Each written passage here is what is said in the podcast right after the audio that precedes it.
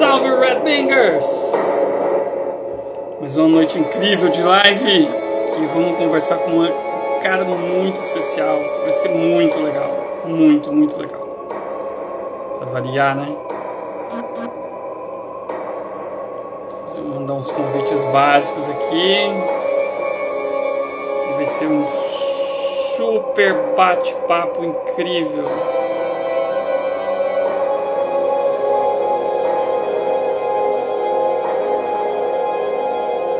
Bandaça que eu gosto pra caramba. Olha que são foda.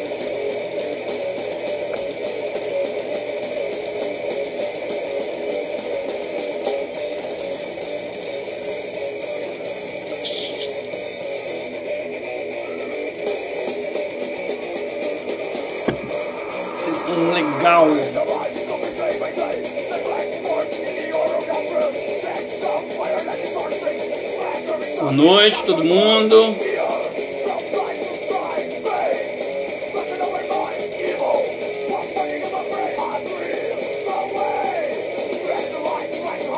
E vai ser foda. Muita história hoje. E aí?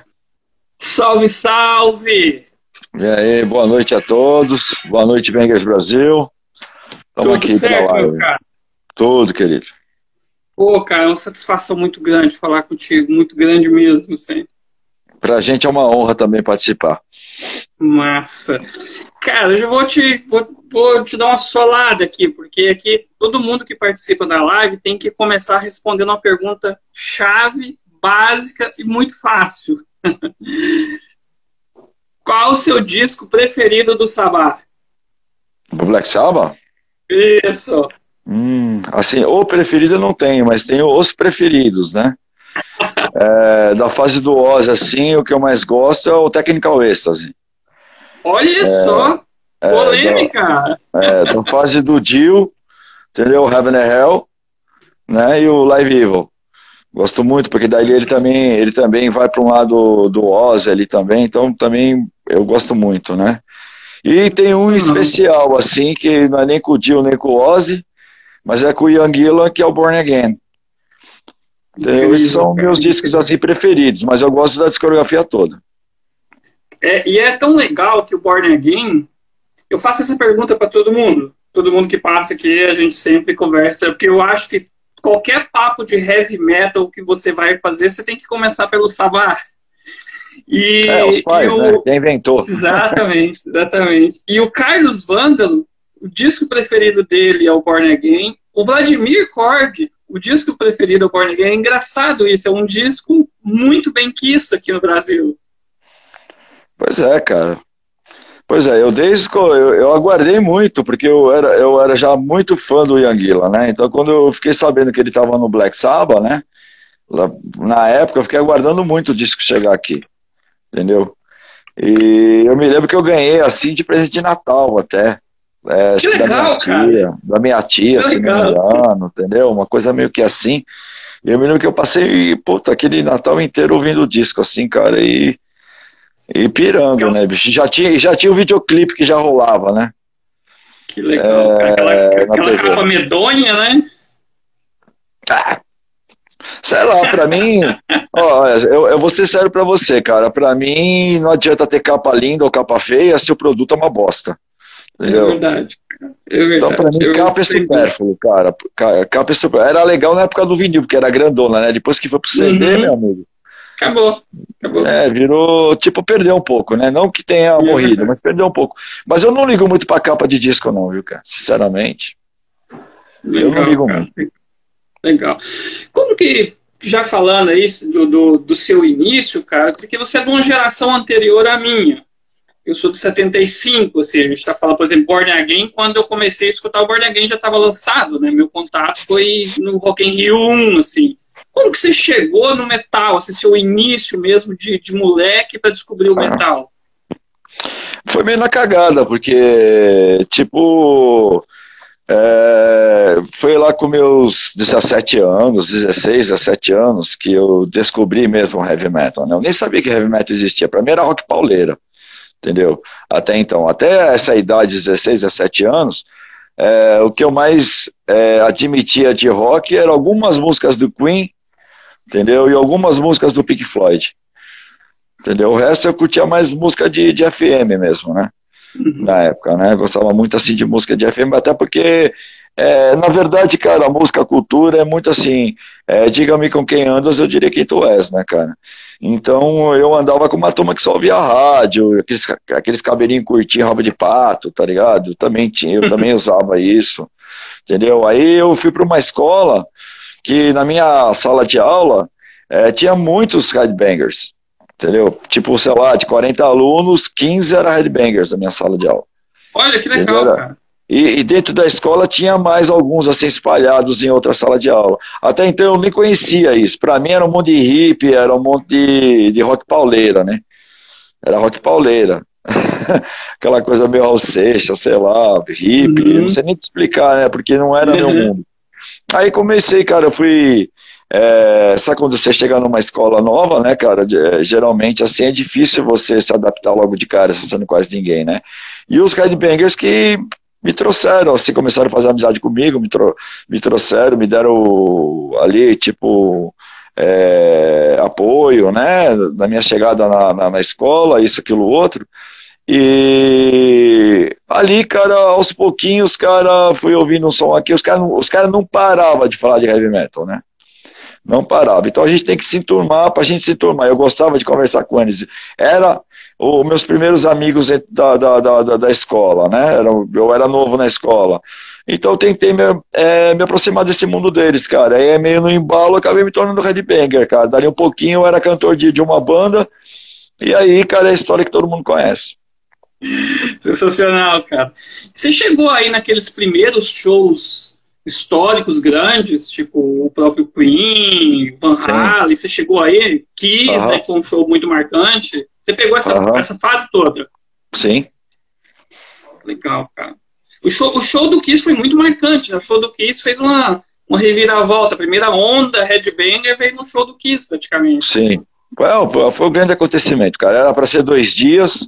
Eu acho que não encheu os dois dias, né? Tá, porque é um começo de um, de um movimento aqui no Brasil, né, cara? E, sei lá, quem trouxe achou que ia encher dois dias e acabou não enchendo, não vendendo todos os ingressos. O que, que eles fizeram? Eles, pegaram dois dias e transformaram em um. Então o estádio foi, foi, no estádio do Morumbi, lá no estado de São Paulo, aquilo estava altamente bombado de gente, brother. Você não tem noção, cara. Eu me lembro que nós chegamos sete horas da manhã para entrar. Ah, mano. Os burros é, pra caramba, sabe? Hoje, hoje você chega alguns minutos antes lá, meia hora, é, né? você entra lá, vai entrando no meio da galera, tá lá na frente. Mas não, não era os caras cara acampavam na porta, assim, né, do estádio. É, assim, é, exatamente. Eu, puta, eu também fiz isso, cara. Não, não acampamos, mas nós chegamos 7 horas da manhã. Numa galera aqui da, da, da do meu bairro, né? A gente, é. foi, num, a gente foi nos 8, 9, mais ou menos. Esse Contando show, garotos e garotas, né? Esse show também tem um capítulo em BH muito engraçado, né? Que marcou o show, a galera tudo foi e não teve, né? E uma galera foi montada, tudo pintado, esses caras tiveram voltar de ônibus pintado, assim, umas histórias muito engraçadas. Ah, mas deve ter sido uma onda, né, brother? Eu já me pintei Pô. de Kiss também, cara. É sensacional. Não, cara. não, não nesse show. Eu já me pintei de Kiss aí não faz muitos anos, não. Uns quatro anos atrás, cinco anos atrás. Pô, que legal. Lá no manifesto tinha alguém pintando quem quisesse é, pintava, eu fui lá, meti a estrela do Poistão e me pintei de. Fiquei curtindo lá dentro do manifesto e foi embora de Poistão. Sensacional, cara, sensacional isso. Pô, a banda, todo mundo sabe, assim, já, você já deve ter cansado de falar isso. Começou com, com Hand of Doom, né? Já mostrando suas referências sempre foram Sabá e Slayer, assim. Cara, até o Hand of Doom, vamos colocar aqui, não foi nada a gente pensou, ah, vamos botar Hand of Doom, porque tem referência ao Black Sabbath, a não sei o quê. Quem colocou esse nome foi o Maurício, foi o, o Maurício Bryan. Ele que foi lá e escreveu a banda, a gente não tinha banda, cara. Era só eu e ele, e como a gente está dentro da nossa sala de aula, como já te falei, tinha um monte de headbang, tinha uma outra banda entendeu? Que já tocava, que a gente já, ia no ensaio, e era uma coisa meio tiração de sarro, né, cara? Porque tava, a gente tava Desde que falaram que ia ter um encontro musical para depois ter o festival na escola, a gente já falou que ia montar uma banda também. Então o tempo foi passando, não foi montando, não foi montando, e, o, e a inscrição ia acabar, cara. Aí no último dia a gente foi lá escreveu a banda ter os caras, tudo nome fantasma. Qualquer nome foi, cara. Qualquer nome. É, isso, é, eu, eu me lembro que o, era nos últimos minutos, o Maurício inventou uma história de ir no banheiro, tá ligado? Conseguiu descer na secretaria da escola e escrever a banda, escrever a banda. Então, ele que pensou em Hand of Doom, a gente nem sabia, não tinha costa, porra nenhuma. Tá ligado? Que o que legal. a gente não podia era perder a inscrição, porque a gente, a gente teria mais alguns dias para tentar montar a banda, entendeu? Estava muito próximo já do encontro musical, né? Mais ou menos isso daí. Aí tá tudo escrito no livro do Corsos, mano. Toda essa história, toda essa putaria aí tá escrito no, no, no livro do Corsos. Sensacional, cara. E, e, só registrar aqui, ó, o Moisés hum. falou aí que o filho dele de sete anos canta correria. É. Sensacional. E ah, registrar sim. também o, o, o, a gente falando do show do Kiss, o Geraldo Minelli, que é o GG, é, baixista do sarcófago, falou aqui que ó, foi GG, dois dias lá em BH. Grande abraço aí pro GG. O GG é um cara que vira e mexe, ele, tá, é, ele entra em alguma das minhas lives aí, quando eu tô fazendo alguma live, de repente o GG tá lá, cara. Grande abraço pra você, GG, GG é sensacional, cara. É, sensacional. Cara, eu não sei se você sabe, tem até um, um uma coisa na internet, assim, de pegar o, o nome contrário do Corsos, que vira Suzy Rock. Você já viu isso, essa parada? Não, cara. Como... É, é, que, que é, é tipo... Virou, Suzy! É, Suzy Rock! Rock. É, cara. ah! Tem, tem, tem até um, um, perfil que se chama Suzy Rock, Suzy, o, o, o Z mudo, né? Suzy Rock, que é o Corvus ao contrário, assim, cara. É sensacional. Meu a imaginação Deus, das pessoas. Cara. Olha, são 37 anos de banda e a gente nunca inverteu o nome para ver o que acontece. Você é um cara que tá dando uma bola, Mel. Já é um assunto para eu colocar no nosso grupo aí. Pois é, cara. Suzy Rock é sensacional, né, Suzy cara? Rock, sensacional, cara. Maravilha. Demais, cara. Pô, aí vocês começaram em 83 e já o, o, seus, o primeiro ano da banda, os primeiros anos foram sensacionais, né? Praticamente um ano após o outro produzindo, cara.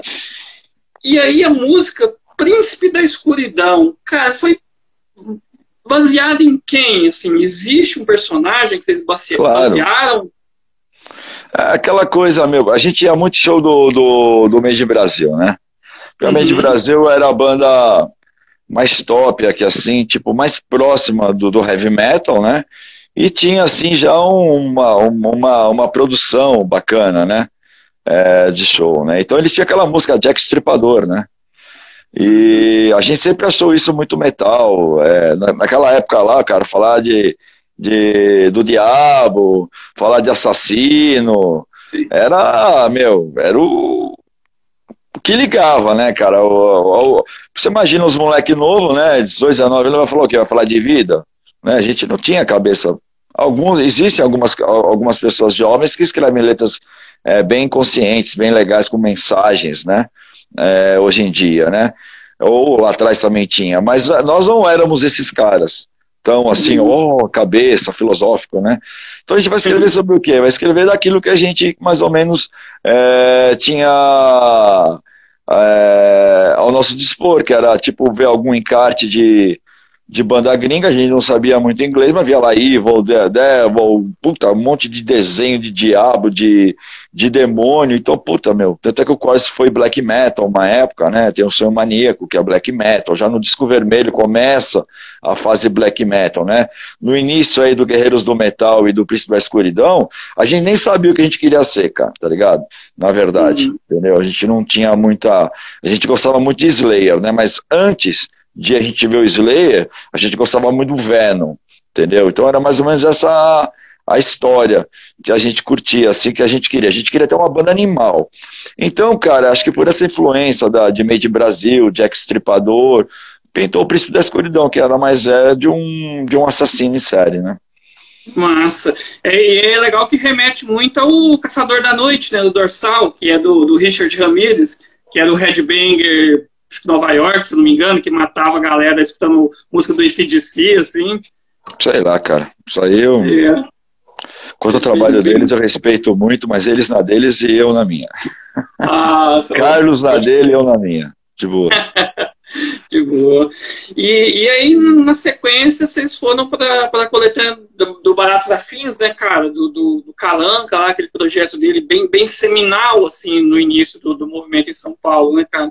Eu, eu, inclusive, foi a primeira vez, foi o primeiro disco que eu escutei eu ouvi todas essas bandas, aí mais ou menos em 86, acho que um ano depois, mais ou menos, eu tive contato com esse disco. Sobre o SP Metal? É, o 2. Assim. Pô, cara, o SP Metal, bicho, era o que qualquer um aqui em São Paulo, qualquer banda aqui em São Paulo queria estar. Entendeu?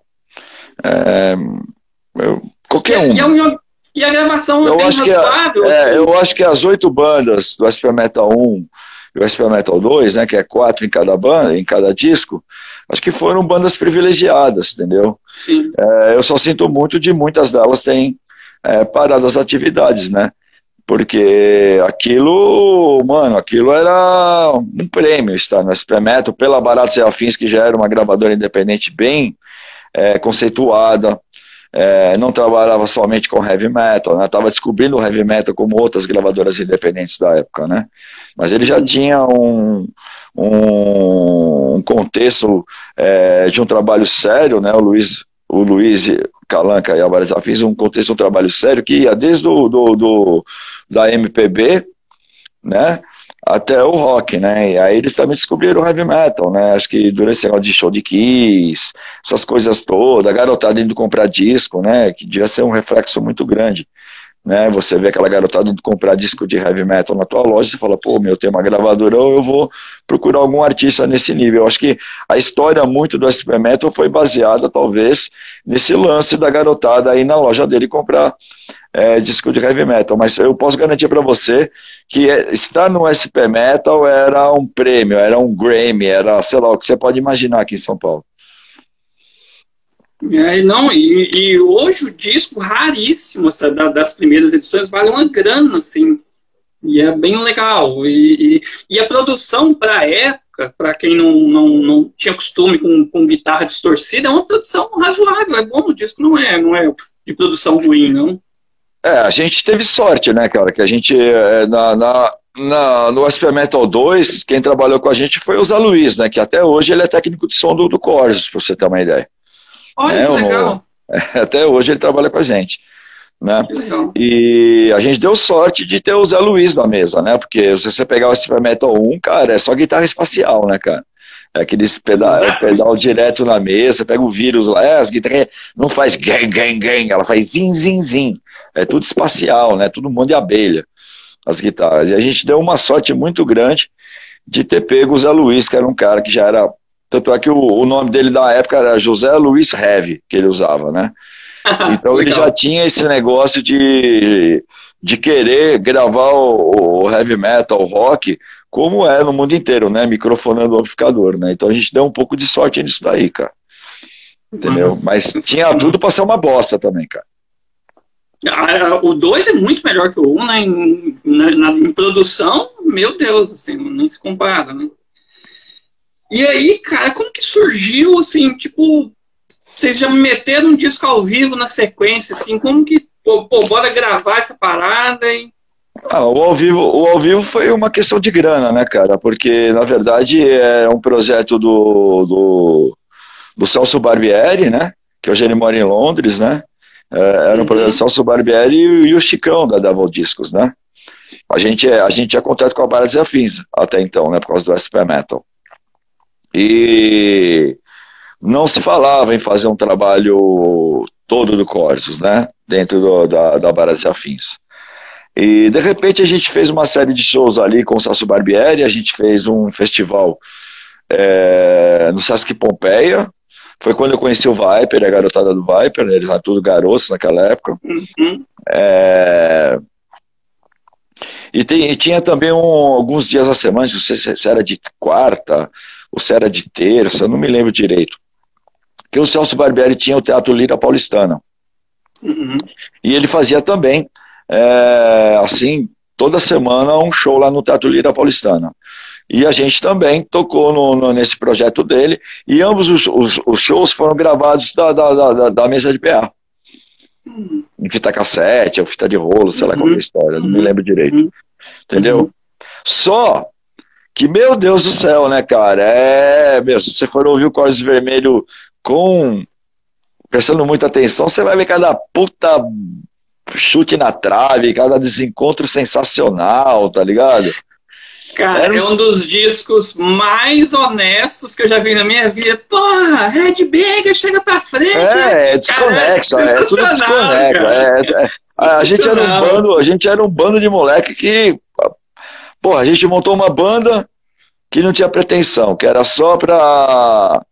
Porque a gente falou que ia montar uma banda dentro da, da sala de aula, era só pra não ficar atrás, entendeu? Sabe aquela história? O cara tem a banda dele, vai tocar. A gente falou que ia ter uma banda também que ia ser a mais animal do mundo, entendeu? E de repente a gente tá, gravou o SP Metal.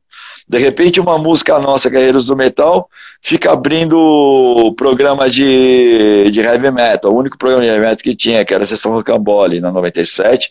A música virou tema, assim, por um tempo, assim, abriu o programa do cara, entendeu? Mas... É, do Beto Peninha.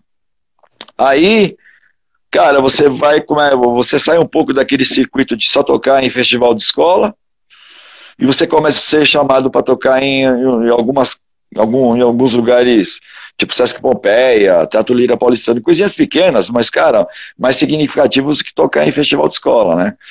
Sim. Enfim, cara. Aí, cara, de repente chegam uns caras. Aí, aí o Barbieri chamou a gente porque tinha uma coletânea chamada São Power que saía pela Devil Discos, e ele queria colocar algumas músicas do Corsa. Então teve assim um. Isso, essa São Paulo, era aí embaixo, entendeu? Essa, essa aí que tem essa outra aí. E a uhum. gente foi na reunião, que ele rodou o som, com um monte de banda que tava lá junto, cara, e quando a gente ouviu a nossa. A gente não sabia como é que tava, né? Como, como tinha sido a apresentação, não tínhamos noção. Meu, quando a gente ouviu a nossa, as nossas músicas, a gente falou assim, meu Deus, não dá, né, cara? Não dá, pelo amor de Deus. Pela... E nós não quisemos participar da São Paulo. Saca, mas o Celso Barbieri foi um cara insistente. Cara, deixa eu, só, pegou... deixa, eu só, ler para você aqui a divulgação, que isso aqui tá divulgando o, o ao vivo. Hum. Finalmente, isso aqui é da, da Devo. Finalmente alguém abriu os olhos e este alguém foi a Devil Discos, que se dispôs a colocar no vinil a banda Corsos, uma das mais cultuadas da black metal paulistana. Era black metal, aí já era é. black metal. Falei que o, o álbum vermelho já. A gente falava, mano, que a gente era black metal. Muito legal. Isso aqui, isso aqui é a divulgação, isso é de 86. É, 86, então, né, é, não lembro, mas deve ser. Então o que acontece, cara? É, a gente queria ter uma banda animal. Então, para ser o mais animal da época, tinha que ser black metal, cara. Não tinha nada mais animal que isso. Aí, cara, o que aconteceu? Aí, não sei, passou um tempinho, cara. É, o Barbieri me procura e me vem para uma reunião que foi eu e o Dick com o, com, com o Chicão, né? E, e o Barbieri. Cara, e os caras mandaram uma grana uma grana na época, era um dinheiro, a gente queria comprar equipamento. Portanto, a gente comprou equipamento completo para a banda. Olha comprou, só. Comprou um amplificador Marshall, entendeu? Todas as peças da bateria que faltavam. Compramos o PA de voz, entendeu? Que a gente isso? comprou um monte de coisa com o dinheiro. Que louco. Cara, foi incrível eu, isso. Eu, eu, eu fui ver um Marshall, acho que em 90 que eu fui ver, chegar perto, assim. É, a gente comprou um JC1800 na época.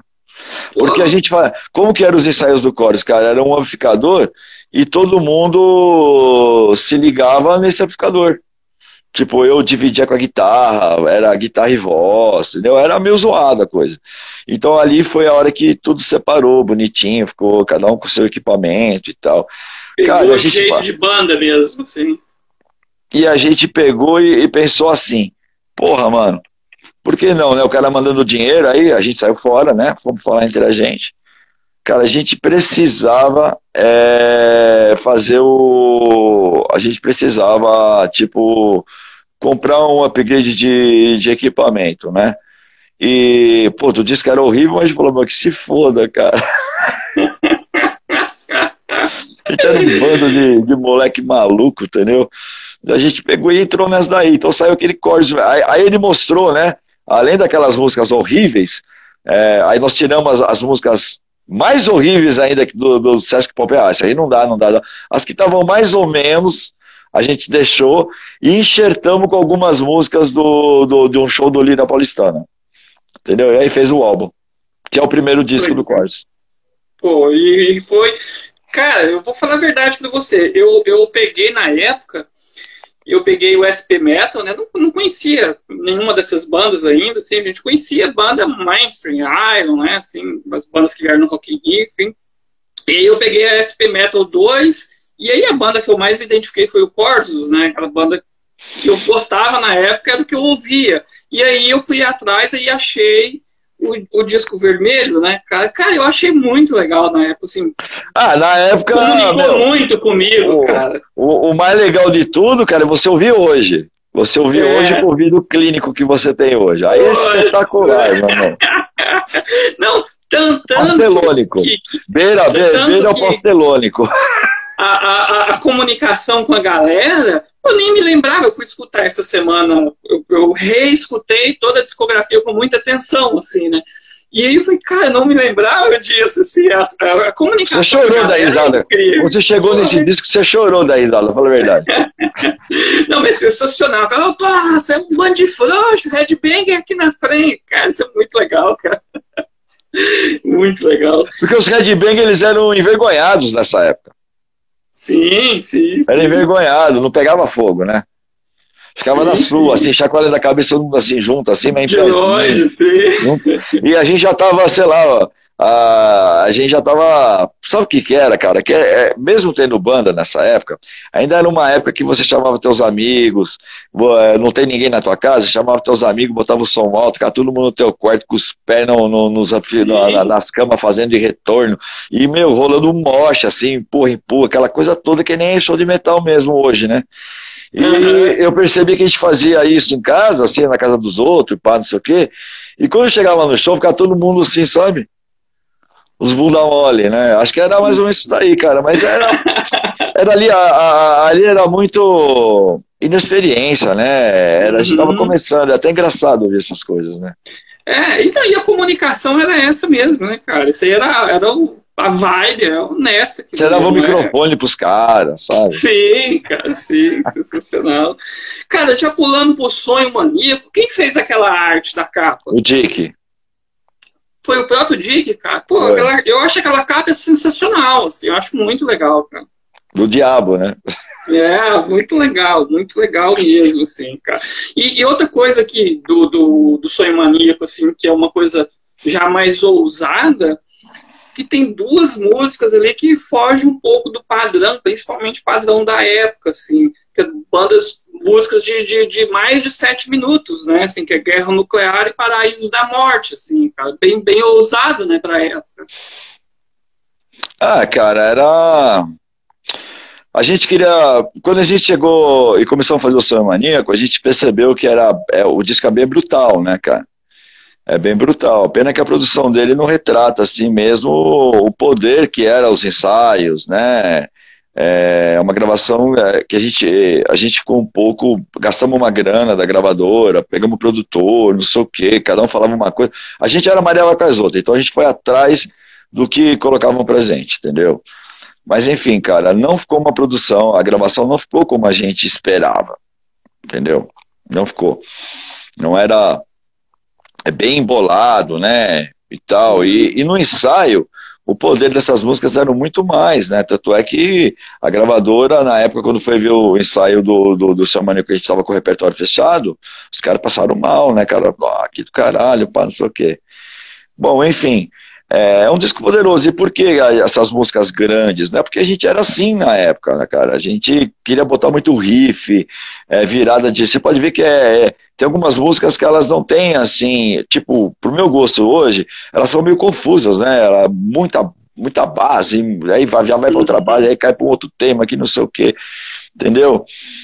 Mas para a época era, era isso mesmo, né, cara? Mas é, essa questão aí das músicas longas, elas começaram a diminuir, aí foi lá pro Mesiluja, né? É, quando aqui até as informações começaram a melhorar, mas até então a gente não tava nem aí com esse negócio, não, bicho. Ó, a gente foi saber que essas músicas eram grandes quando a gente gravou elas. Até então, quando a gente ensaiava, era, era tudo ao mesmo tempo. Ai, cara, isso é incrível. Só as duas músicas, tipo, hoje as pessoas não têm noção, mas 15 minutos era quase um lado do vinil, né, cara? Era muito diferente antes, assim. Oi, não ouvi. Hoje as pessoas não têm muita noção, mas na época, 15 minutos que a, as duas músicas davam, era quase um lado de um vinil, assim. É, a gente só foi saber disso é, depois que gravou. Depois que gravou. Tanto é que aquele disco tem acho que sete músicas. Acho que é sim, quatro de um sim, lado, sim. três do outro, uma coisa assim. Sim, é, é isso mesmo. Cara. Ou é cinco de um lado, dois do outro, não sei, cara. É, é, pô, tem um, um fato dessa época que eu sei que você já deve estar cansado de falar também, cara, que vocês perderam um integrante, né? Um cara carismático pra caramba, assim. É sem muito abordar muito esse assunto, é, é, em que ponto que você acha como, como músico mesmo, assim, e isso te influenciou? Perder um amigo, perder um membro da banda desse jeito, assim? Ó, influenciar não influenciou, cara. O que me deixou foi triste, né? A gente ficou muito triste, a gente ficou um tempo sem se ver, sem se falar, todo mundo da banda, a gente não sabia se a banda ia ou não ia mais. Uhum. Foi, porque o Zema, ele não era só baterista do Cortes, ele era líder de uma galera, de, de, porque sim, é, sim. era uma época que era assim, os bairros tinham os grupinhos de metal e geralmente tinha um líder. Né? Uhum. E o nosso líder era o Zema. O Zema era o cara que todo mundo ouvia, era o cara que sabia mais, é, falou, tá falado, podia falar a maior bosta do mundo, mas se ele falou, tá falado, entendeu?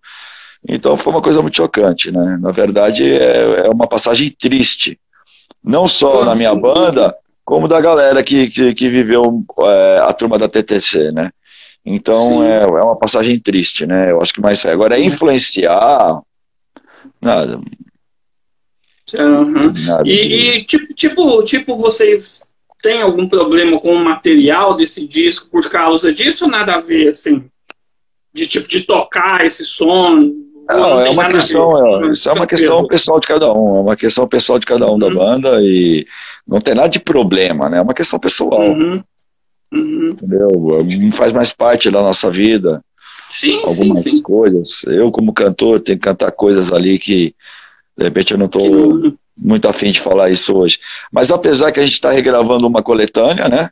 É, uhum. De toda a história da banda, passando um pouquinho por cada período da banda. E a gente vai regravar duas músicas desse disco. Eu vou cantar ah, elas normalmente, uhum. entendeu? E, não, que não, é, não é questão de problema. Não é questão de problema. É, uhum. Sabe, cara, é que é, é, é foi bem assim, cara. É, quando a gente. Quando o Betão entrou na banda, que foi logo depois que o Zé morreu, alguns meses depois, ele entrou para dar uma força. Porque ele era de uma outra banda, tocava hard rock, nem heavy metal tradicional, era hard rock. E, ele, e por ele pertencer, ele tocava junto com o Eduzinho, o Eduardo Anui, eles tinham uma banda muito foda, né? É, com os caras, um uma, uma turma promissora, nada a ver com a gente, né? Até achava que era meio barulho, ele tinha. Mas ele, ele se achou na posição que ele tinha que dar uma força pro Corso, que era a banda do Zema. Bom, enfim. Ele entrou na banda ali para dar uma força. E nessa aí o Nicastro voltou. E nós tornamos um quinteto novamente. Pô, aí a química bateu, o Betão começou a crescer como um baterista de thrash metal, e pá, não sei o que, isso que lá, isso que lá, isso que lá. E a gente, cara, veio o Rainy Blood do Slayer. Quando a gente ouviu o Rainy Blood do Slayer, o thrash metal, a gente se apaixonou por aquilo, né? E a gente automaticamente, nos, nos, primeiros shows, nós tocávamos muito material do Senhor Maníaco, que era black metal, que a gente não queria mais, a gente queria ser uma banda de trash, não de black metal. Então a gente queria se afastar daquele, daquele material black metal. A gente não entendia que poderia manter isso na banda, entendeu? Poderia manter, mas a gente não queria mais rótulo com black metal, na verdade entendeu? Então a gente não via a hora de a gente lançar alguns trabalhos já com essa formação, que foi o Pay for Your Lies e o Mais Illusion, para não precisar mais tocar aquelas músicas. Entendi. Você entendeu? E, e não, sei, não sei se você percebe isso, mas tem uma galera que gosta pra caramba do sonho maníaco. Não sei se você já, já tem essa percepção. Assim. Já, já teve um cara aí é, que já ofereceu 10 mil dólares pra gente fazer um show só do, do de cachê, 10 mil dólares de cachê. Ó, hoje dá o quê? Quase. ah, for, duvido Pô, que ele. Duvido que 50 hoje. mil! É, duvido que hoje ele ia oferecer 10 mil dólares. Sensacional, cara. Sensacional. Pra gente fazer um show só do, do, do, do seu maníaco. Eu ainda falei pra ele: se você mandar 20, eu faço. Ó. na, na sequência, pô, aí vocês, você acabou de me explicar, tem uma coisa que eu iria te perguntar. Vocês deram uma modificada no som total, começaram a cantar em inglês, e antes do, do, do Pay For Your Lies, tem, um, tem uma história até meio esquecida, assim, mas eu me lembro muito bem, foi, passou bastante na, na, na Rock Brigade, assim, que o Silvio foi chamado, né, cara, pra, pra, pro Agente Steel, né, cara? É, o Silvio foi lá pra ser sequestrado pelo agente Steel. Ele não tocou no agente Steel, ele foi sequestrado. Sensacional, cara, sensacional. Mas na Pô, primeira então, oportunidade, a primeira oportunidade que ele teve pra sair do cativeiro, ele picou a mola, a, a mola de volta pro Brasil. E trouxe, legal, e trouxe algumas músicas, algumas ideias que ele estava fazendo com os caras. Entendeu? Massa. Eu lembro que teve isso também. Não, não sei que te falar Uhum. quais eram as músicas, mas eu Uhum. lembro que ele veio com algumas músicas, alguns riffs já, que era. E, e, caras e foi, e foi histórico na época, porque até então músico nenhum de metal extremo teve esse reconhecimento, teve essa, essa vibe, assim. É, bem, bem na época foi né, bem divulgado, assim. É, se a gente for pensar seriamente assim hoje, agora sem zoeira, sem brincadeira, foi uma pena, né? Que esse John Sayers era um cara muito mal intencionado, né? E é um cara que estava queimado, mal intencionado, o Silvio não sabia, né? Mas poderia, poderia ter sido totalmente ao contrário, né? Ser um cara bacana, que todo mundo gostasse, e ele pudesse ter entrado nessa história dessa banda e ter se tornado uma grande banda, aí um grande nome mundial, e ia ficar muito feliz hoje. Mesmo que ele não retornasse para tocar no Chorus, sabe? A gente ia dar um jeito, como a gente sempre deu, e a gente iria tocar nossa carreira é, para frente, mesmo sem ele. Ah, sem dúvida, né, cara? Sem dúvida. Pô, aí na sequência vocês lançaram o Pay For Your Lies, assim, mudou pra caramba o som, eu gosto pra caramba dele, eu gosto mais do próximo, a gente vai falar sobre ele, assim. Cara, tem uma, uma, uma informação na produção lá de The Michael Angel. Quem é esse cara? Puta.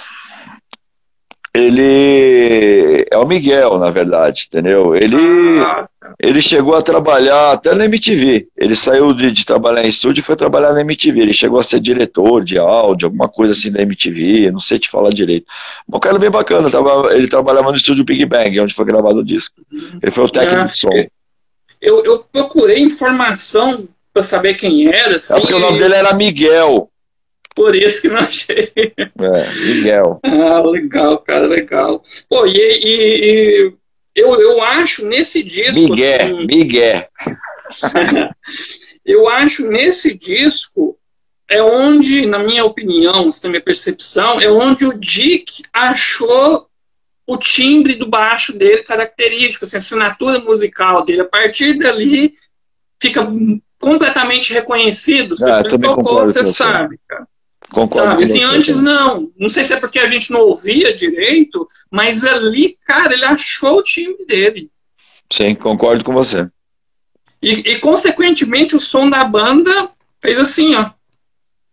Tirando, tirando os inglês ketchup, mostarda, mussarela, entendeu? Mas isso a gente percebe hoje, cara. Na época era a coisa melhor da, da face da terra, assim. É, é, o Chorus é uma banda muito verdadeira, né, cara? É, então, quando inventaram de mudar esse negócio para inglês aí dentro da minha banda, cara, puta, eu quase chorei, cara. Mas eu, eu não queria ficar de fora, né? Então eu tive que correr um pouquinho atrás dessa história. Mas aí logo não deu nem tempo de, de me, preparar com inglês, essa coisa toda. A gente não tinha essas ideias de produção para se preparar, esse tipo de coisa, né? Já tinha essa gravação. Quer dizer, cara, teve que dar aquele jeito mesmo, ó, meu zoadaço. Cara, aí quando a gente vai pular para o outro disco, que é o grande momento da banda para mim. E aí eu vou emendar diversos questionamentos. O Moisés está perguntando aqui hum. se você tem alguma dica para ele que ele tem muita vontade de cantar thrash metal mais, mais grave, provavelmente o Mass Illusions aqui é a tonalidade que você usou. Como, que dica que você dá para ele? Até porque nesse disco você canta, é o mais único. Você não canta em nenhum outro disco igual no Mass Illusion, assim, eu não sei na época. Era o que eu queria fazer, na verdade, era o vocal que eu queria fazer, só que sempre que é a minha cara, né? Fazer uma coisa muito brutal. Só que é, no Pay for Lies não é assim, porque a gente estava altamente influenciado pelo Anthrax, o Among the Living. Então você vê que tem ali um yeah, yo, yeah, tá ligado? tem um tem beirando ao frutismo ali, tá ligado? tem umas paradas meio que assim, mas é a época, é, o Coisa é uma banda muito verdadeira, cara. Tipo, ela não esconde isso, é linha reta, entendeu? E paciência, é assim mesmo. Entendeu? No Mesiluja, cara, eu já vim com uma postura mais do meu jeito, entendeu? Mais do meu jeito mesmo. Eu queria fazer o vocal mais, mais agressivo, entendeu? Aí no, no, no, SP, no, no, no KZS, por exemplo, eu encontro realmente assim, um estilo para mim definido. É. Eu tive Cara, um bom produtor, eu... eu... tive um bom produtor que me mostrou um outro mundo, que foi Steve Evans. Ele me mostrou um outro mundo que eu poderia fazer com a minha voz, né? Dentro desse estilo musical, né? Porque eu era muito limitado, eu não, eu não tinha, eu tinha muito medo de, de ousar, né? Então ele mostrou um outro lado é, para mim ali dentro da produção do álbum e foi a hora que eu me encontrei aí é, é uma sequência natural, né? Aí vem o eu, eu adoro o Mass Illusion, cara. Eu adoro o disco, adoro. É. Cara, eu escutei ele muito na época, assim, muito. Achei um disco incrível, bem gravado. É engraçado que, que tem o, o, dedo do Roger no meio, né, cara? Assim, é, o Roger salvou ali, dele, Não, não me lembro dele mexer com outra banda de metal na época. É, assim, se não cara. fosse o Roger, não sei o que seria de nós. Ia ser mais um sonho maníaco, mais uma coisa zoada. Cara, e ficou muito legal. A, a produção ficou muito legal. Cara. É, pra época, né? Vamos, sim, vamos dizer sim, assim. não, mas é, é hum, bem. E eu gosto do, do, do, do punch daquele disco, assim, cara. E uma coisa que eu nunca entendi, que no EP, no Pay For Your Lies, que eu acho um título muito legal também, não tem a música Pay For Your Lies, que só tem, que é PFYL, né, no Mass Illusion. Por que isso? Ou ela não é, existia, é anunciando, é anunciando, cara, é anunciando. Na verdade, na verdade, o, o disco chamava Pay for Lies porque ainda não tinha Agony, aí não tinha algumas músicas do, do, do Mass Illusion, né? Mas já tinha Pay for Lies. Entendeu? E a gente achava for Lies uma música que provavelmente iria abrir o, o Mass Illusion. Aí de repente veio outras músicas, né? E modificou tudo. Mas é uma ali, música, cara, eu gosto. É, ali já foi uma coisa meio pensada a gente aproveitou uh, esse disco para anunciar o outro. Legal, legal mesmo. Caramba, e, e aquela, tá e aquela arte da capa? Hã? Ah, e aquela arte da capa, aquela escultura lá é o quê? É uma foto. Ah, da, do, do Basiluja? Isso. É, é uma escultura lá do Egito mesmo. Uhum. É um sarcófago do Egito mesmo. Sei lá que uhum não tem um significado como. De faraó, é um faraó, sei lá o que, faraó Joimir Betting. Entendi. E a, e, a, e a introdução de Mes Illusion, quem faz ela? Oh, a cara, narração? Peraí, deixa eu lembrar o nome dele, meu Deus do céu, peraí. Ficou é... foda aquilo ali, bem feito pro caralho. Puta merda. Puta, ele era do Inox, cara. Banda do Paulinho ah, ele Legal, era do Inox, banda do Paulinho Heavy, cara. Sim, sim, sim, sim. Ah, não Legal, sei, cara. Dá uma olhadinha no, no disco que deve estar o nome dele. Não tá me vindo na cabeça. Outro dia minha mente falou dele e agora eu já não lembro mais o nome dele, cara. Não, beleza, massa, mais massa. E aí, e, e a banda, tipo, modificou completamente, assim, né? Lançou um, um, um, clipe descasso, muito bom, assim. Acho que a banda ali, ela deu um, um up, assim, em termos de, é. de divulgação, é, outro patamar, né, cara? É, o Bad já vendeu muito disco, brother, vendeu muito disco, a gente ganhou dinheiro, então você começa a ganhar dinheiro, você começa a investir na, na produção, aí começa a aparecer é, empresários, começa a aparecer produtores de outro, né, de outro escalão da música, aí são rádios, entendeu? Começa a te apresentar um mundo diferente, veio a MTV pro Brasil, tudo abriu pra gente, né, cara? Tudo abriu porque o disco ele vendeu pra caramba e ficou na boca da galera. Não foi, não foi feito uma campanha pro disco arrebentar. O disco realmente ele saiu. Naturalmente. A galera, um comprou e já falou pros 10 amigos dele. 10 foram lá e compraram, que já falou para mais 10. E de repente, tava um auê, cara. De repente a gente vai fazer um show, tá ligado? Dando volta na rua de gente, cara, tá ligado? A gente falou assim, pô, a gente foi fazer um show na Aeroanta tá ligado? Deu volta na rua, assim, de gente. E a gente falou assim, caralho, cara, o que aconteceu, né? A gente tava meio que estourado e não sabia. E eu, é, foi um, 91 foi uma explosão, uma segunda explosão do metal, assim, né, cara? Aparece, começou a aparecer headbanger, tudo quanto é lugar, assim, acho que pela própria MTV, o Rock in Rio 2 também, assim. Aí... Não, não é, não é que, que, que explosão, é que é, tinha menos gente pop nessa época. Entendeu? É, então te ser. aparenta que seja uma coisa maior. Entendeu? E a MTV, uhum. quando chegou no Brasil, que chegou aquela cabeça. Ah, por exemplo, nos Estados Unidos, quando eu fui lá em 95, nos Estados Unidos, a gente já viu a MTV o que ia acontecer aqui. E aqui uhum. ainda era hum. metal pra caralho. Mas uhum. quando a gente uhum. foi nos Estados Unidos, a MTV já era programa de auditório, meu. Já era uma bosta lá, tá ligado? E a gente viu os americanos tudo triste, porque meu, os headbangers que a MTV, ai, perdemos, a MTV querendo ser pop, que foi depois de alguns anos começou a acontecer aqui também, entendeu? Mas a gente viveu vários anos, né, até os anos 2000, a MTV era metaleira. Uhum. Então isso ajudou pra caramba, você tem uma televisão que é só fala disso e não tá nem aí pra, pra ser não é como uma grande emissora, entendeu? Que, que, que precisa estar tá fazendo o que as pessoas querem, entendeu? Eles realmente tinham uma postura diferente, uma postura mais roqueira. Então isso te aparentava que o metal estava estourado. O metal sempre foi como é hoje. Sempre uhum. foi. Sempre os seus próprios passos, a própria mídia, entendeu? Sempre avante, sempre crescendo. Algum ano cresce mais, outro ano cresce menos, mas sempre crescendo. Hoje tem muito mais headbanger que nessa época. Sim, sim sem dúvida alguma. É, é, é pouco depois, em, acho que foi. Até me esqueci quando, foi o, primeiro Monsters. É, claro que você não vai lembrar disso, mas eu, eu te conheci lá no Monsters, no dia, assim. Você, no meio lá, tipo, acho que depois do show do Slayer, sabe? Que eu fui dormir, que eu tava cansado pra caramba, nem assisti o show do, do, do, Kiss. Né, é, é, eu tinha viajado 12 horas, estava morto, né, cara? E aí eu te conheci, conversei. Na época eu fazia fanzine, assim. Pô, vocês foram super educados, o, o Dick, assim, sabe? Foi, foi bem legal, assim. Claro que você não vai lembrar disso, mas, mas foi bem legal, assim.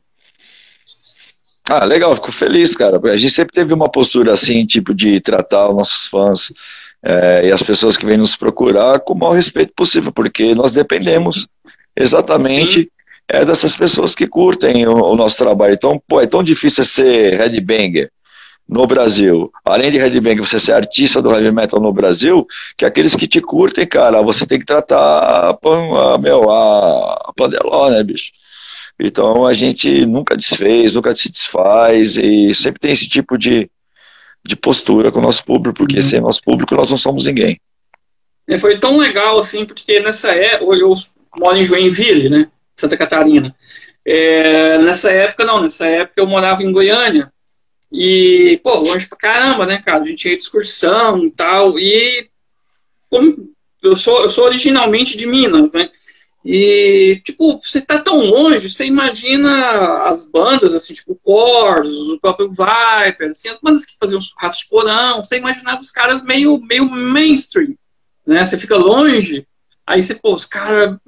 Ah, os caras vocês foram super gente fina. Pouco depois eu conheci o André Matos também, um cara maravilhoso, super educado, cara, e já era. O cara já era famoso, assim. Então, às vezes a gente tem umas visões meio erradas, né? tipo gente como a gente mesmo, assim. Sim. É mais ou menos por aí mesmo, mas faz parte, né, cara? É. E, e, nessa época do, do, do Mesiluso também teve uma coisa legal, assim, talvez até fale um pouco sobre a, a, a, relação de vocês, que o, que o Silvio foi tocar no Sepultura, né, cara? Eu lembro bem, o Andrés tinha machucado o braço, se eu não me engano, e ele tocou um, um tempo. Então, aparentemente vocês tinham uma boa relação, né? Sim, sempre tivemos. Uhum. Bem legal. São bem poucas, legal. meu. É, ter problema com alguma banda, eu acho que a única banda que a gente teve problema foi com o Dorsal Atlântica quando o Carlos quando o Carlos falou algumas bosta do Cortes, tá ligado? Mas a gente não tem problema com banda alguma, pelo contrário, é só amigo de todo mundo. E até perdoo ele, porque é, como Jesus Cristo um dia falou na cruz, eu, eu vou dizer, eles não sabem o que falam. É, Acredito eu que hoje ele deve ter uma outra visão de tudo isso, deve estar bem mais evoluído, acho que jamais vai tocar nesse assunto novamente. É, mas vale a pena também, né, cara?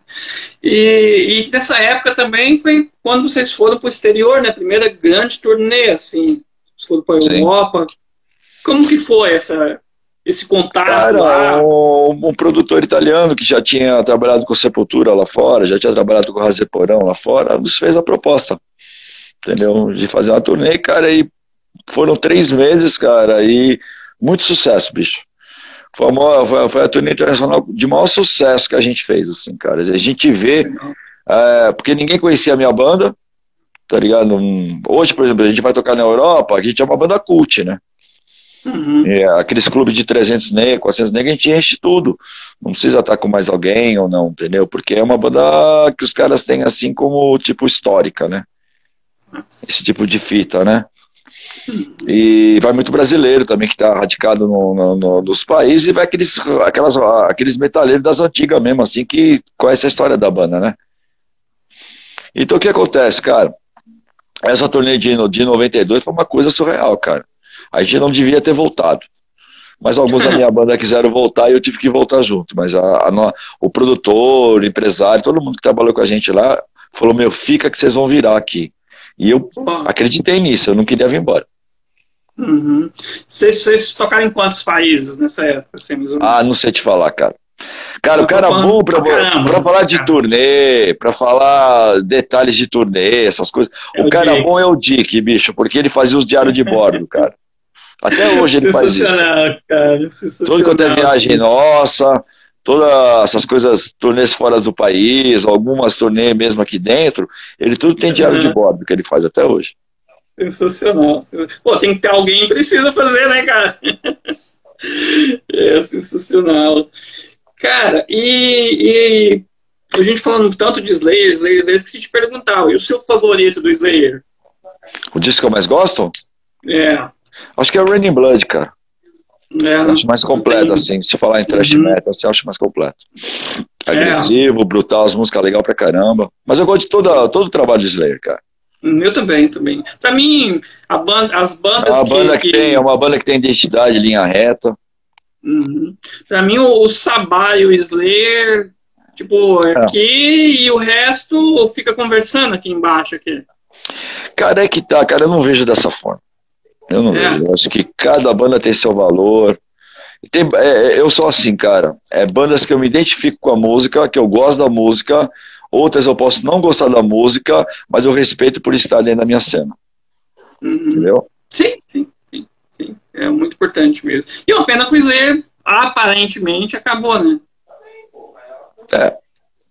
Aparentemente. Cara, e aí, pô, de 91, 94, quatro anos, assim, o que, que, que rolou nesse período, assim, tipo, a banda show. até, até show, show, show, show, show, show, show, show, show, show, show, show. pra caramba, né, cara? Até. Falta de ideia. Falta de ideia de músicas boas. Uhum. E, e, se eu não me engano, foi nessa época, nesse período, que o, que o Ricardo Confessori tocou um tempo com você também, né, cara? É, que saiu os negros da banda, tá ligado? A gente, na verdade, quando todo mundo, ah, vamos voltar aqui para o Brasil dessa turnê da Europa, né? Uhum. Ah, vamos voltar, que não sei o quê, que eu tenho minha vida, minha mulher, não sei o quê, meu cachorro e o caramba, entendeu? Aí voltamos. Uhum. Porque era para retornar para fazer o tal dos festivais de verão. Olha só. Tá tudo engatilhado. Quando chegamos uhum. aqui, depois de alguns meses, um saiu, aí o outro aproveitou, também saiu, tá ligado? E a gente teve que montar a banda de novo, né, cara? Então não era mais fácil esses, esses dois que, que não quiseram mais ficar na banda. Vinha embora, ficava nós três lá, arrumava mais três caras, arrumava mais dois caras lá que já tinham batera lá engatilhado, cara bom, entendeu? Um italiano. E a gente, meu, você vê como são as coisas, né? Meu, moleque, né, bicho, moleque. Eu tenho certeza, a gente já conversou, isso já não, não é mais é, problema pra gente, né? Então, mas uhum. Faltou muito foi, foi um pouco de, de flexibilidade e um pouco uhum. de dor de cotovelo. Tipo, ah, eu vou sair, depois o cara entra um outro cara lá, aí eles estouram, eu vou ficar aqui chorando, sabe? Porra, foda, né, cara? Meio egoísmo também, assim. Cara, não sei, depois... eu não quero, eu não é. quero é, mexer mais cara, remexe, rem... é, é, pô, 25 anos atrás, né, cara. Foi mais ou menos nessa época aí, pouco depois, talvez, que você montou o estúdio, né? Que você começou já a enveredar em outro caminho, assim, também. É, é. É, eu tive a oportunidade de ganhar dinheiro com a banda, juntei uma grana, pá, não sei o que lá, e eu, eu queria, não queria mais, porque eu sou um cara pobre, né, meu? É, hoje eu tenho uma situação de vida um pouquinho melhor, mas é, eu, eu, sempre fui mais pobreta da banda, né? Então eu trabalho desde os 12 anos de idade. Nessa época do Corsos aí, de Sou Maníaco, caramba, Pay for Your Lies, aí eu, eu batia cartão em, em empresa, cara. Eu dormia no estúdio para ir no outro dia trabalhar. Eu gravava na, na noite e dormia no estúdio, saía de manhã, sete horas da manhã, para entrar no emprego às oito. Correria total, né, cara? Ah, não é correria, é a vida, né? É, quando você é, tem um sim. objetivo, um ideal, você tem que chupar cana subiar, né, cara? Eu tinha que ajudar em casa, é. não tem jeito, senão a gente morrer de fome. Sim. Entendeu? Essa é a verdade. Então o que acontecia? O que, que aconteceu aí, cara? É, depois de toda essa história, turnê, Mass Illusion, quando eu voltei da Europa, eu falei, eu não quero mais trabalhar mais com em, outro, em outra coisa que se não seja com heavy metal, dentro da, da, da, da indústria heavy metal, né? Ou uma loja para vender disco, ou qualquer coisa, cara. Eu uhum. queria fazer com esse capital que eu tinha ganho, que eu tinha juntado, e eu queria investir em alguma coisa dentro da indústria do heavy metal. Aí, cara, eu me enveredei pelo lado do estúdio. Entendeu? Eu encontrei o Eros, aí nós dois juntos montamos o Mr. Som. Foi uma grande sacada, né, cara? Pô, estúdio é. super bem, bem conceituado, todo mundo fala bem, você pega na internet galera elogiando o estúdio, sim, estrutura, pessoal educado, trabalho final, assim, então um, um ótimo, um ótimo feedback, assim. É, é verdade. Hoje está sendo um pouco mais difícil de ser como antigamente, por causa da pandemia. A gente não está conseguindo. É, são sete, oito meses aí que a gente está, desde fevereiro, a gente está isolado, né? Então a gente, a gente reabriu o estúdio em setembro, mas assim mesmo a toque de caixa, né? Então a gente não consegue mais ter é, aquele volume é, da, da, da, do nosso trabalho profissional dentro do estúdio. Então os nossos clientes estão sofrendo muito com isso, mas ainda bem que são todos caras legais, né? Que estão entendendo essa possibilidade, é, é, é esse problema que a gente está passando. Mas a gente está passando por situações mais difíceis que a gente nunca enfrentou na história desse estúdio, né? Que sempre foi toma, vai, faz, toma, nosso trabalho, próximo, pá, tá, tá, toma, pá.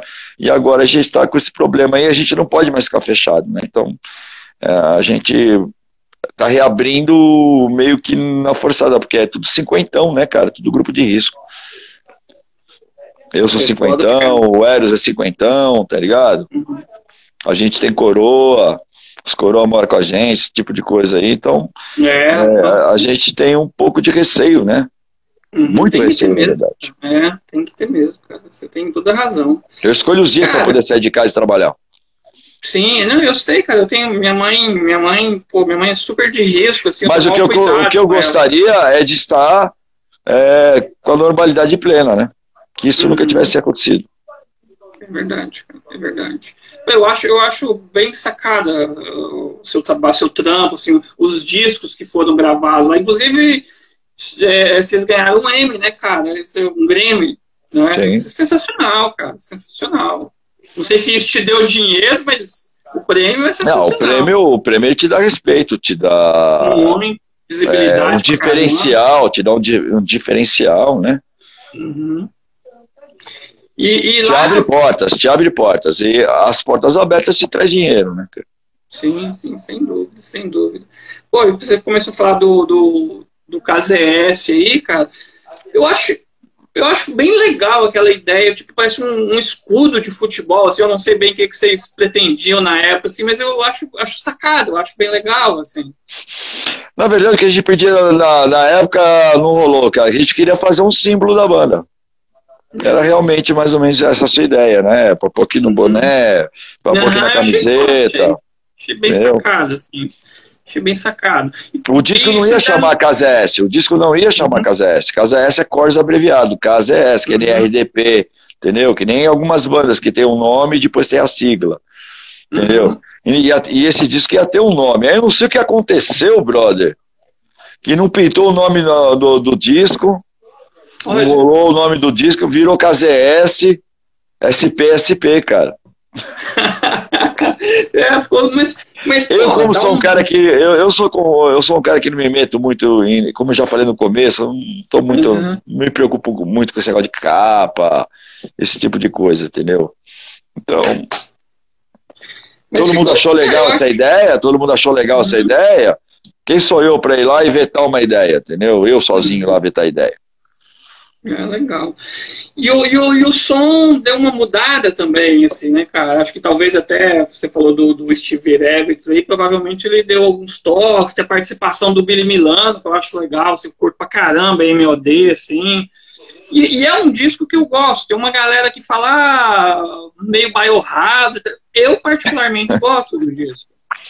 Olha, cara, eu acho o seguinte, cara, eu acho que ali não tem nada muito de mudança, não, cara. O que a gente colocou apenas ali naquele som, um pouco mais de groove, naquele, naquele thrash metal durão que a gente fazia.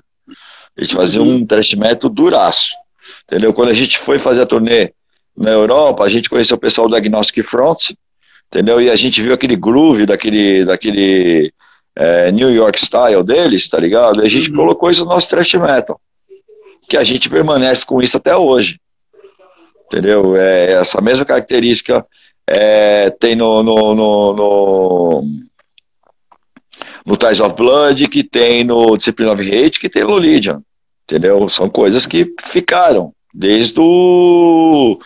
É como eu digo, cara, para você, na verdade, cara, eu acho que a gente se encontrou mesmo ali, foi no, no eu me encontrei como cantor no, no, no KZS, e eu acho que a banda moldou o que queria fazer no caso é essa. Aí veio o, o, o, o Ties of Blood que realmente ele, ele fecha o, o Lost Trash Metal, que é a sequência natural que é até hoje, né? Então o que acontece? É, o que acontece? O pessoal não entendeu muito aquele disco. E talvez a sonoridade do tipo de gravação e produção, se você for olhar do, do, do, do anterior, que era o, o Mass Illusion, para a produção do Steve Evans, é muito mais gringo, né? É muito mais elaborado, caramba. Então esse salto da sonoridade é que dá. E a galera não entendeu muito, cara, na verdade. É um disco que acho que era muito pra época. Entendeu? Se fosse lançado ele hoje, ele ia ser consumido, cara, animalesco pela galera. Entendeu? É, eu, eu, particularmente gosto. E tem um, um, outro lance dessa época meio perdido, assim, eu até quero publicar na minha página, que é a propaganda do Balduco, né, cara? Bem legal, assim. Ah, é, ó, a banda vinha num crescente, cara. A gente esperava que ia vender muito mais o, uhum. o KZS do que o Mais Illusion. Entendeu? Mas não foi ruim, não. Foi muito boa a campanha. Entendeu? Deu comercial. Uh Deu Monsters of Rock. Turnê, né, também. É, deu turnê, turnê nos, Estados na, na, nos Estados Unidos. Que é difícil de entrar, entendeu? Mas, Pô, meu, esse negócio de Biohazard, cara, eu vou dizer a real pra você, cara. Até que o Fernando, o Soldado ouviam, acho que o Silvio também, talvez. Mas eu sou um cara que eu nunca ouvi Biohazard, cara. Eu não conheço uma música. Você falando de uma música, eu não sei. É, e, e uma coisa interessante que eu ia te perguntar, mas você já respondeu, é que Dali para frente, então ele tem 25 anos, o seu vocal pegou uma linha tênue, né? Você mantém, Exatamente, é. Você eu, se achou eu, e. É, eu, eu, é... eu, eu, eu, eu, entendi que eu tinha um, uma certa facilidade de fazer algumas coisas, que eu tinha um pouco de vergonha de fazer, na verdade. Uhum. Eu era mais. Próxima música. Entendeu? Então o Steve ele me mostrou um, um outro mundo e me forçava, como produtor, a ir para esse, esse mundo dele, como produtor. E eu comecei a gostar de fazer aquilo, cara. Comecei a gostar de subir tom, baixar tom. Uhum. Arriscar tipo mais, né, cara? Arriscar mais. Aí você arrisca ali, aí você vai fazer os ensaios para fazer a turnê. Você fica melhor ainda, entendeu? Você foi dirigido no estúdio para você foi uma novidade ali dentro do estúdio, não era uma coisa ensaiada. Aí você vai ensaiar depois, entendeu? Aí você começa a ficar melhor, começa a ficar, tipo, mais confiante. Aí. Vai embora. É, mais ou menos por aí. É, aí, me tornei, aí me tornei produtor musical, ficou mais fácil ainda. Aí, aí, aí acabou, né? Aí ficou tranquilo. Uhum. E, e, esse disco encerra, não, na verdade o próximo, né? O Live encerra a parceria sua com a Devo, né, cara? É. Tudo tem começo e fim. É, e, e, aí deixa eu te perguntar, é, é, até esses discos são difíceis pra caramba de achar, cara. Vocês têm os direitos desses discos? Vocês podem relançar essas paradas? Na hora assim? que eu quiser, tá tudo no meu nome. Meu e do Dick. Massa, cara, massa. Pô, pô, tá caro pra caramba, cara. É 300 reais esses, esses vinil. Uma fortuna, cara. Deixa ficar assim. Quanto mais assim, melhor. é, eu tenho alguns, né? Quando eu completar todos, me falta só. Pô, o que eu não tenho em vinil é só o Casa S. O resto eu tenho, os anteriores eu tenho todos. Você já tem o of Blood também que saiu? Em vinil, não. Em então, vinil, tem não. vinil também esse. Tem algumas cópias é. só. Também já tá para é, esse, esse, Pô, esse é caro pra caramba. E, e quem tem nem vende, né, cara? Ah, eu, nem isso, não é tão caro não. Vai na loja do Cosme, acho que você pega por 120 reais. É, cara? Pô, na loja do tem, Tem, a gente vende lá. Né? Pô, 120 é preço de banana. se não me engano é isso. Uhum, Ou até menos, sei lá. Uhum.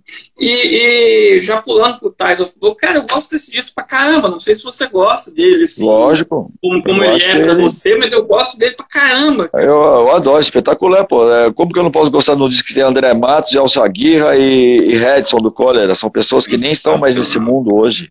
É, sensacional, sensacional. E marcaram, e marcaram a assinatura deles na história da minha banda. Não, e aí você falou do André Matos, a Evil Side. Cara, que música fantástica, cara. Como que foi aquela construção? Vocês fizeram na hora? Você fez? Não, não, não. Isso aí, isso aí eu já tinha. Isso aí tudo eu já tinha. Tudo eu já tinha. Pô, sensacional, cara. Letra, e... tudo. Uhum, e ele foi e gravou, assim. Hã? Aí, aí ele se mostrou pra ele e ele pô, deixa comigo, assim. Então vocês eram amigos, assim? Na verdade, é, na verdade ele chegou no estúdio sabendo nem o que ia fazer. A gente passou a ideia pra ele e gravou. Cara, eu adoro essa música. Ficou muito legal, cara. Muito, muito diferente, assim, muito legal. Diferente do uhum. mundo dele, por exemplo, assim, no tipo de som que ele, ele toca, assim, eu acho que gosto pra caramba, cara. E é um, um, disco de música mais curta, né? As músicas de três, dois minutos e pouco, assim. Eu gosto pra caramba Aconteceu. dele, cara. Já é, tinha algumas assim no S, já tinha algumas no S mais curtas. Aconteceu-se assim. Acho muito legal. Nada, nada no Corsa é forçado, tudo vem do coração, vem, de, vem com verdade. Orgânico, né? Chega lá, pô, aí depois é, você vai ver o é... que, que, que, rolou, né, cara? É, a gente, a, a, primeiro a gente tem que, quando a gente faz as músicas, a gente tem que falar assim, puta, isso é Corsos. Entendeu? Por quê? Porque a gente tem que agradar os nossos fãs, cara. Sim. A gente faz o trabalho para os nossos fãs. É por isso que demora, por isso que demora para fazer um disco do Corsos. Entendeu? E, e aí, engraçado também, assim, um, uma coisa interessante, que vocês, nesse disco, vocês começaram a voltar a fazer algumas músicas em português, né, cara? Você, você, você curte, né? Lógico. Você curte cantar em português. Aí virou é tradição. Aí gostaram, aí fizemos a correria e a peça perdão. Entendeu? E a correria virou um sucesso da banda. Aí desde então. Todos me pedem. todo, o Eros é o único que ainda é contra. É um pouco contra fazer uma música, a música em português. Às vezes a música que eu escolho, que eu, que eu falo, vou fazer essa em português, ele, eu, eu, geralmente eu pego a que ele mais gosta, antes de gravar, assim, antes de eu botar as vozes, né? Eu sou o último, né? Ninguém nunca ouviu cantar, vai ouvir, vai, vai ouvir como são os vocais depois que eu gravo. Até então os caras não sabem nem o que eu vou cantar. Entendeu? Não sabem patavina nenhuma. Aí geralmente eu já sei quais é as músicas que ele gosta mais, né? Do disco, né? Ah, ah, ah essa daqui, eu, essa aqui eu acho que vai não sei o quê. Então ele pega ele fala isso, né? Aí eu para encher o saco, porque o Chorus também é uma escola de trollação, né? Interna. Interna é uma escola de trollação. Então o que acontece? Como tem essa tradição, essa tradição da música em português, e eu sei que ele não gosta muito, cara, então aquela que ele mais gosta, eu pego e falo assim, porra, mano, tô escrevendo em português essa. Aí fala, não, tá brincando. Não, essa não. Sabe, aquela puta trollação. Mas geralmente a música em português, ela acontece, né, cara? Ela, eu, eu, vou, eu vou colocando as letras e as levadas uh, das vozes nas músicas, vai indo, vai indo, vai indo, até que chega uma que eu falo, puta, essa vai ser em português. Legal, cara. Acontece, é... acontece de eu estar com uma letra em português, puta que parece luva na, na música. E, e, é uma dificuldade, né, cara? Você, você cantar música extrema em português, muito questão do, do anasalado, né, cara? O ão, assim, essas, essas partes finais, muita gente não gosta por causa ah, disso. Ah, não, assim. pra mim, eu acho bem mais legal, cara. Eu, eu gosto mais de cantar em português, cara, por mim. Nunca ia cantar em inglês, não acho, eu não acho que o inglês é melhor pro metal. Eu acho que os caras que cantam em português heavy metal, a maioria tem muito mau gosto nas linhas de voz que colocam. Que fica, que fica meio. É, como, que eu posso, como que eu posso falar? Meio, meio caricatura, né? Ficar fica zoado, né, cara? Fica uma coisa uhum. engraçada, né? Fica um. Somos. Sabe aquelas coisas nada a ver, mano. Fica meio. Fica meio Nelson Gonçalves, né? Cantando metal, não fica? Eu acho que isso aí, cara. É, eu acho que isso daí, cara, isso daí é linha de voz mal feita e letra noiaba entendeu? Que, que dá essa sensação horrível, né? Agora, tem muita banda aqui que canta metal em português que é legal pra caramba. As bandas, as bandas novas, aí, esse movimento que teve na língua pois é. portuguesa, é. a coisa de uns 5, 6 anos atrás, quando começou, a maioria das bandas era legal pra caramba. O que eles uhum. fazem, uma, cara, é bem... uma galera já dessa geração recente que tem música que, português. Tem música que precisa até de, de legenda, só a gente nem sabe o que o cara tá falando, se o cara tá cantando em português ou em inglês. É verdade, é verdade, cara, é verdade. Tem uma, tem uma, a gente falando do Ties of Blood, aí tem uma galera que acha o melhor da, da banda, assim, mais identifica, que já, já manifestou, o Léo Muzumer já falou que é o que ele gosta mais, todas as músicas boas. Eu também gosto pra caramba, mas eu tenho uma relação de, de, de memória afetiva muito boa com Mass Illusion. Acho que pelo período, eu escutei é. muito. Eu acho é, que música é isso daí, cara. Acho que música é isso aí. Cada um vai sempre é, vai sempre se identificar mais com, com esse ou com aquele, né, cara? Aí que tá a liberdade. Metal é liberdade. Você faz o que você quer, você curte o que você quer. O que você tem que fazer é respeitar a tua cena. Por mais que você não goste da banda, não goste do, não, não goste do estilo, você tem que respeitar, porque para alguém, para algum headbanger, aquela música vai ser importante. Entendeu? E se nós somos uma cena que nós queremos crescer, a primeira coisa que a gente tem que ter dentro dela é entender o, o valor que é a democracia, né, cara? E o respeito. É verdade, sem dúvida alguma. Cara, e esse disco foi gravado pela Unimar, cara. Eu também procurei informação dessa, dessa gravadora. A Unimar, a Unimar, a Unimar era uma gravadora grande, acho que era da Universal Music. Ah, assim. um, tipo um braço, né, cara? Era uma coisa assim. Uhum, legal. E foi o último disco do Silvio, né? Que ele gravou, Sim. assim. Sim. E ele, e, ele, e ele toca em alguma banda hoje em dia, sim? Você, Acho que ele só toca punheta hoje. É. Largou, vê, o cara toca pra caramba e, abandonou. Não, ele fez, ele fez a live do manifesto com a gente. Chegou lá meio durão. Chegou lá meio durão no primeiro dia no ensaio. Aí, rapidinho, já tava voando de novo. Cara, e, até falando sobre isso, assim, a, a, a espinha dorsal da banda sempre se manteve, mas tipo, baterista, vocês passaram um tempo, o baterista e o segundo guitarrista, tem alguma, algum motivo específico ou só casual mesmo? Eu acho que isso é coisa do passado, porque o Rodrigo toca com a gente há mais de 20 anos. É verdade. Não verdade. teve nenhum outro baterista com mais tempo de casa como ele, cara. Então, para mim, é. É, todos os outros que passaram na banda, se for, todos eles são importantes, não existiria um uhum. sem o uhum. outro. Mas se eu for uhum. colocar aqui, se eu tiver que colocar quem é o mais importante da banda, é o Rodrigo. Entendeu? Se eu for colocar, bem, se eu for colocar, né? se eu for colocar aqui um guitarrista super importante na história do Cos é o Eros. Que tá comigo. Eles dois estão há mais de 20 anos na banda, 22 ou 23 anos na banda. Só o Silvio Golfetti ficou 25. É. É verdade. Entendeu? E eu acho que um desperdício o Silvio não tocar em banda nenhuma, cara. Ele toca Entendeu? pra caramba. Mas ele tem a vida dele, né, cara? A gente tem que respeitar isso, né? É. A vida dele não permite que ele talvez tenha. Acho, acho que, ele, acho que ele tem, acho que ele tem um, um, um selo, parece, alguma coisa. Ele Sim, ele tá, né? ele, ele tá na cena. Ele uhum, trabalha na cena. Uhum. Ele trabalha na cena, trabalha pra cena, quer dizer, ele tá dentro da coisa, dentro de uma situação onde para ele é mais viável. Eu acredito isso, cara, e eu respeito completamente. É muito difícil você perder um cara que está com você desde o começo, que até então estava 25 anos na banda. Desses 37, ele puxou 25. Irmão, né, cara? Irmão. Né? Então é que está a história, né, cara? É... A, verdade, a verdade seja dita, né, cara? É...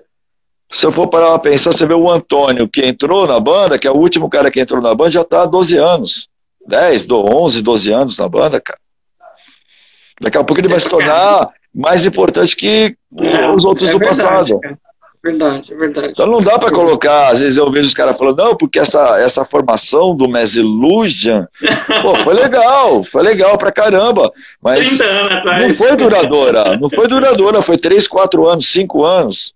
Como que vai comparar isso com a formação, por exemplo, eu, Dick, Rodrigo, Eros e Silvio? É verdade, cara. É verdade. Até então, Não, a, galera viaja até então, também, né? É, até então, a, a, formação mais duradoura da banda. A, a, depois dessa formação, qual é a formação mais duradoura da banda? César Silva e Antônio. Antônio já está com mais de 10 anos de banda. É. Ah, o, o Antônio está até online aqui também. É, então o que acontece, cara? As outras formações são importantes. Foi legal Sim. pra caramba. Tem trabalhos muito bons, porque uma coisa não, não, não, não vive sem a outra. Tem que ter aquela para ter a próxima, entendeu? Mas as formações mais importantes da minha banda, ao meu modo de entender, é a com Silvio Golfetti e com o Antônio. E eu, Dick, Rodrigo e Eros. Que são os de maior tempo. Você juntar essas duas formações, você juntar. São 30 anos, são 25 anos de, de, de Silvio. É, não, acho que não é 25, é um pouco menos. Tá ligado?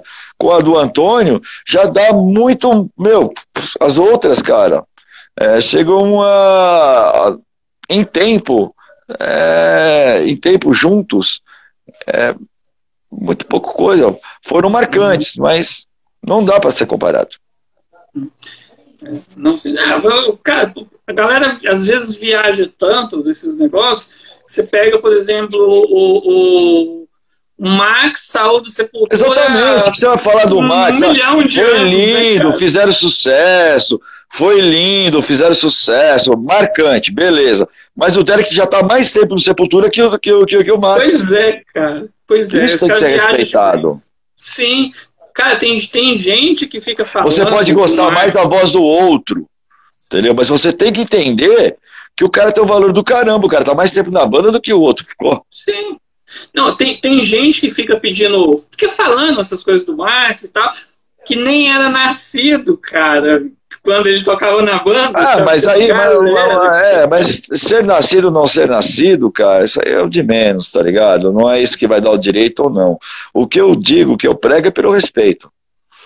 É como eu já falei, cara, o heavy metal é liberdade, o heavy metal a gente tem que usar a democracia que tanta gente pede em tudo na nossa vida, tem que usar dentro do, da nossa cena e tem que entender as coisas, né, como elas são, entendeu?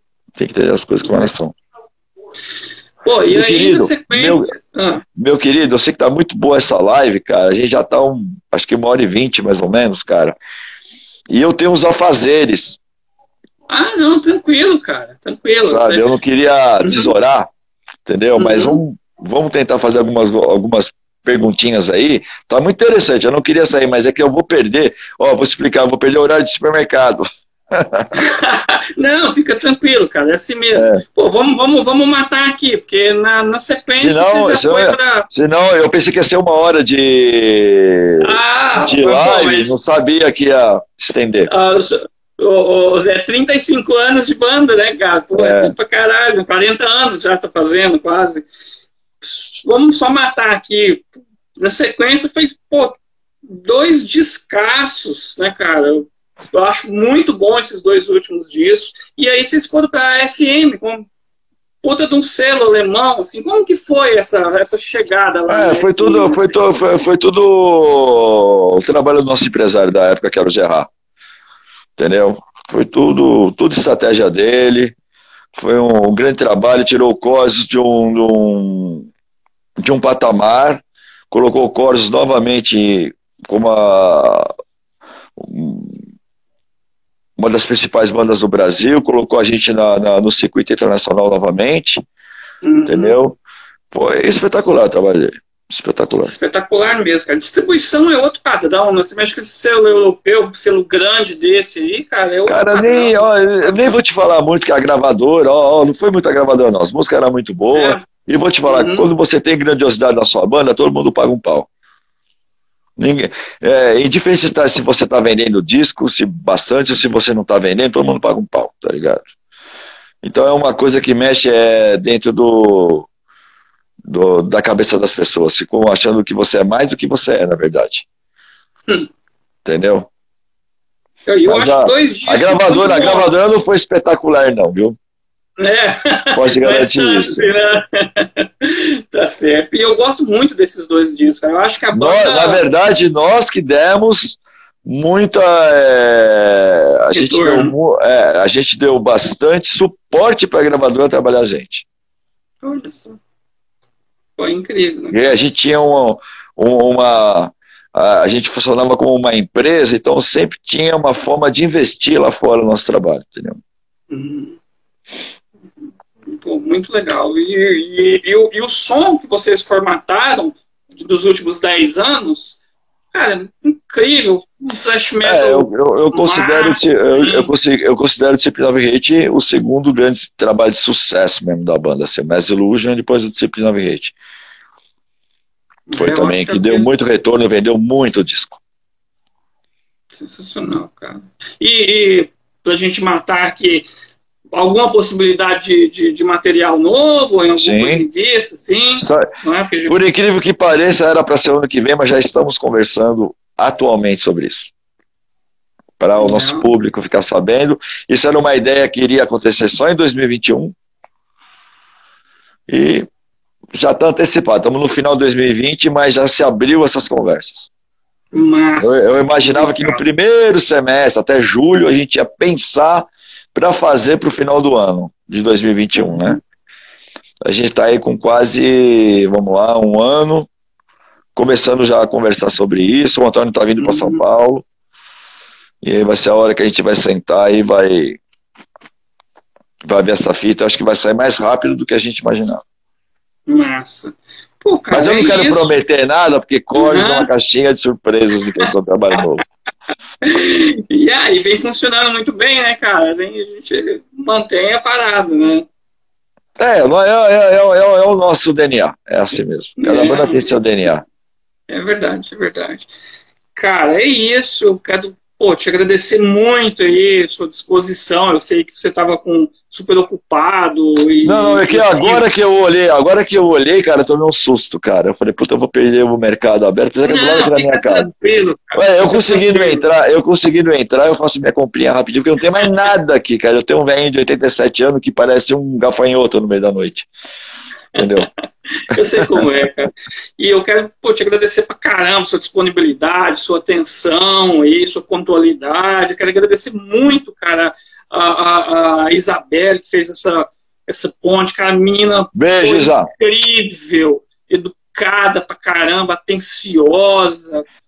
Faz um ela é trabalho é sensacional. incrível. Ela é sensacional. Ela é, cara, ela é mesmo, assim. Eu acho que, eu acho que a banda tá muito bem assessorada, tá pô, tá massa, você tá de parabéns pelo trabalho que você vem fazendo, cara. Seu trabalho pessoal, pessoa que você é, seu som, seu estúdio, pô, tá, tá massa, tá massa. Vamos que vamos, né? São, eu penso que deve ser, eu, eu tô chegando já no meu fim de carreira, né, como, como artista, né? Vamos dizer assim, não fora da cena, né? Eu, eu, eu acredito que eu vou permanecer trabalhando na cena. Mas como artista, a gente já começa a ver assim nosso chegar ao nosso fim de carreira. Isso não é uma coisa triste, é uma coisa é, muito gratificante, né? Porque eu já estou quase para chegar aos 60 anos. Eu, tenho, eu vou fazer 55 nesse mês. Ainda projeto mais uns 5, 6 anos ainda aí de carreira entendeu? Como artista, mas depois vai começar a ficar bem, bem difícil eu poder praticar esse thrash metal tão vigoroso como é do Corso, né? Até porque a idade não vai permitir, né? Existe um vigor muito que não é para um, um senhor de 60 anos. Ai, a gente cara, precisa de mais de, de, de, de, a gente precisa da, da, do nosso corpo mais jovem, né? As peças Sim, mais novas, né? Bom, enfim, mas eu com certeza vou estar trabalhando na cena de alguma forma, né? Isso aí é uma coisa que é, não tem como é, não, não, não, não ser na minha vida. Então, cara, o que eu posso dizer, cara, é que eu quero aproveitar muito isso, eu quero fazer isso com fechar com chave de ouro esse ciclo. E que vocês, meus fãs, continuem me apoiando e que vocês, é, ou, também aí, os canais, continuem nos apoiando para que a gente possa fechar isso com toda a magnitude é, e toda a reverência que o nome Corsos é, tem, né? Então, um grande beijo no coração de vocês todos, tanto aí do Bangers Brasil, como todos que acompanharam a live. Tenho muito metal na veia e, como eu sempre digo, o Izuí é nós, estamos juntos, vamos que vamos. Valeu, galera, valeu, Brasil, um muito abraço, obrigado. Cara. Abração, com Deus, tchau.